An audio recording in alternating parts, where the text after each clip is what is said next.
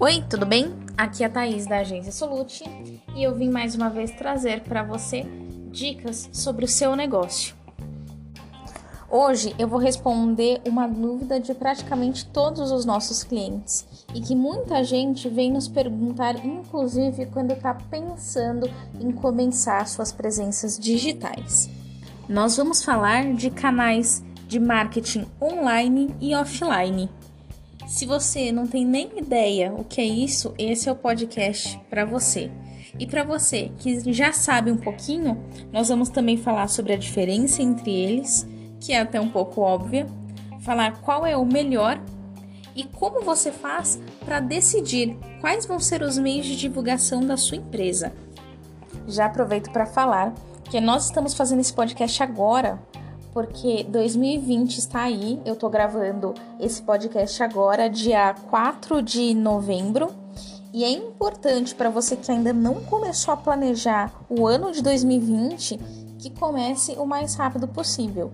Isso não é terrorismo, não. É simplesmente uma atitude muito saudável para você, para a empresa, enfim, em todos os seus aspectos financeiro, de vendas, enfim, vamos falar um pouco mais disso?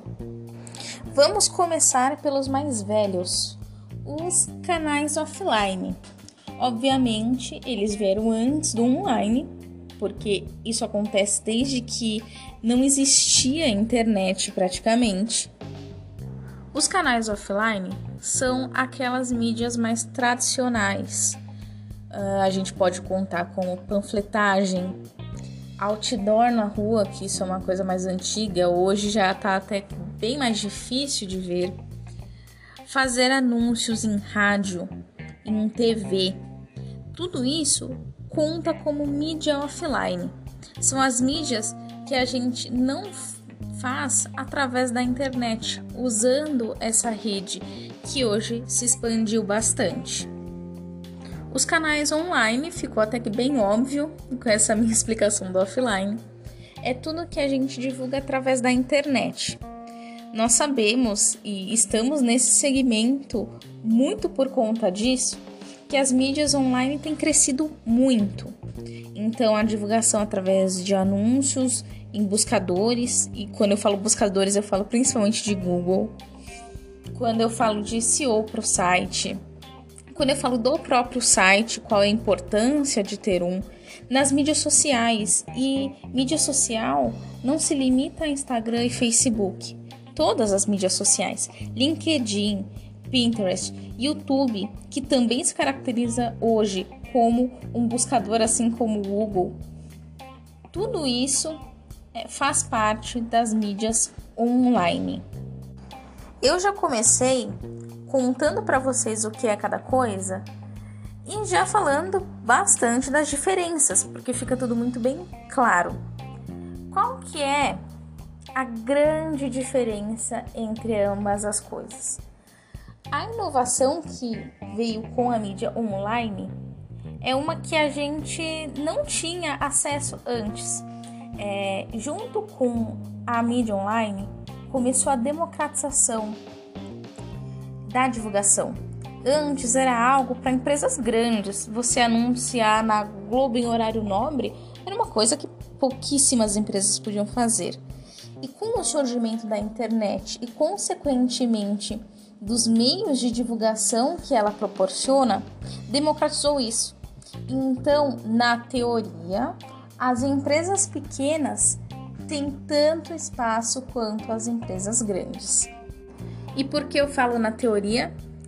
Porque, lógico, as empresas grandes que têm uma maior verba para isso continuam tendo vantagem, porque elas conseguem anunciar mais e possivelmente melhor. Tudo vai depender da sua equipe. Mas vamos voltar às diferenças. O principal que a mídia online trouxe é a capacidade que nós temos de mensurar os resultados com facilidade, de forma rápida. Pense o seguinte: como que você mensura, como que você descobre qual foi o resultado da sua panfletagem no bairro. É um número muito mais difícil de obter e que você não consegue saber todas as nuances daquilo. Você não sabe quantas pessoas simplesmente jogaram o panfleto no lixo sem ler, quantas pessoas leram e depois jogaram no lixo, quantas pessoas guardaram aquilo para depois e quantas pessoas entraram em contato com você é possivelmente o único número que você consegue ter um pouco mais de dimensão. Na mídia online já é totalmente diferente. E eu faço o mesmo exemplo que eu fiz com o panfleto, vamos fazer com a mídia online. Um e-mail marketing, que até então muita gente diz: nossa, e-mail marketing já passou o tempo, ninguém mais abre. Mas sim, pode fazer parte sim das suas estratégias de mídia online. Um e-mail marketing, você vai saber quantas pessoas receberam, quantas pessoas abriram, quantas pessoas é, jogaram no lixo, enfim, você tem várias métricas para poder analisar melhor o que você está fazendo. E com análise e preparação se criam resultados melhores. Aí você faz aquela pergunta: Ah, Thaís, você tá falando que então a mídia online é melhor? Eu, para fazer esse podcast, eu vi muito conteúdo a respeito disso e muita gente falando: olha, mídia online é melhor. Uh, na minha opinião, tudo vai depender de um fator que é essencial para sua empresa, que é o público dela. Se você me disser que você oferece um serviço ou vende um produto que a faixa etária do seu público é de 65 anos para cima, talvez a mídia offline, as mídias tradicionais, façam sentido para você. E aí, nesse caso, ela seria melhor do que a mídia online, talvez. Então, tudo vai depender de uma análise que é muito complexa. Não existe melhor ou pior. O que eu digo é, hoje é muito mais utilizada a mídia online. E virou basicamente o que era há 20 anos atrás um cartão de visita. Todo mundo precisa ter. Hoje, uma empresa que não tem site, não tem nada no Google, você não vê em nenhuma mídia social? Parece um pouco estranho, não? E é exatamente isso que eu quero dizer. O movimento de mercado mudou e a forma como as empresas divulgam os seus serviços também. Cabe analisar o que melhor se encaixa ao seu público. Você não precisa fazer uma única coisa. Você pode fazer um pouquinho de cada e analisar os resultados que aquilo traz, para que você direcione mais verba para uma atividade, menos para outra, mas que assim você consiga posicionar a sua empresa, você consiga expandir a sua empresa através da divulgação. Então a galera pergunta: "Ah, a agência Solute é uma agência de mídia digital?" Não apenas. Nosso foco, sim, são as mídias digitais, porque é uma estratégia que a gente usa com frequência para os nossos clientes. Muitos procuram a gente já com essa demanda, mas não necessariamente. Nós também podemos trabalhar com canais offline, podemos te orientar a como fazer isso é, e trabalhar o marketing da empresa como um todo. Por isso, vou repetir: o marketing da sua empresa não precisa ser necessariamente direcionado a um canal só de divulgação. Ah, não, tá todo mundo divulgando Instagram, então eu vou divulgar lá. E se eu não ver resultado, eu vou bater cabeça ali no Instagram até dar certo. Não necessariamente. Existem muitas possibilidades, talvez possibilidades que você nem enxergue no momento, mas que podem fazer sentido para o seu negócio. Por isso, aqui vai uma dica. A primeira coisa, antes de você definir os canais de divulgação, é você conhecer o seu público. Então eu vou fazer algumas perguntas que eu quero que você responda para si mesmo. E caso você já tenha essa resposta, revisite isso. Refaça essas perguntas a você, porque não tem nenhum problema mudar. A questão é atingir as pessoas que querem e que precisam da solução que você oferece. Então vamos pensar no seu público. Qual a faixa etária dele?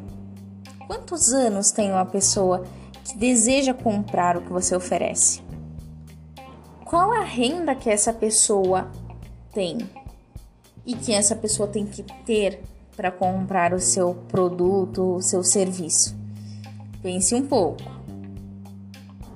Qual o nível de escolaridade dessas pessoas interessadas na empresa? Onde eles moram? O que eles fazem no tempo livre? O que eles curtem fazer? Quais são os hobbies deles?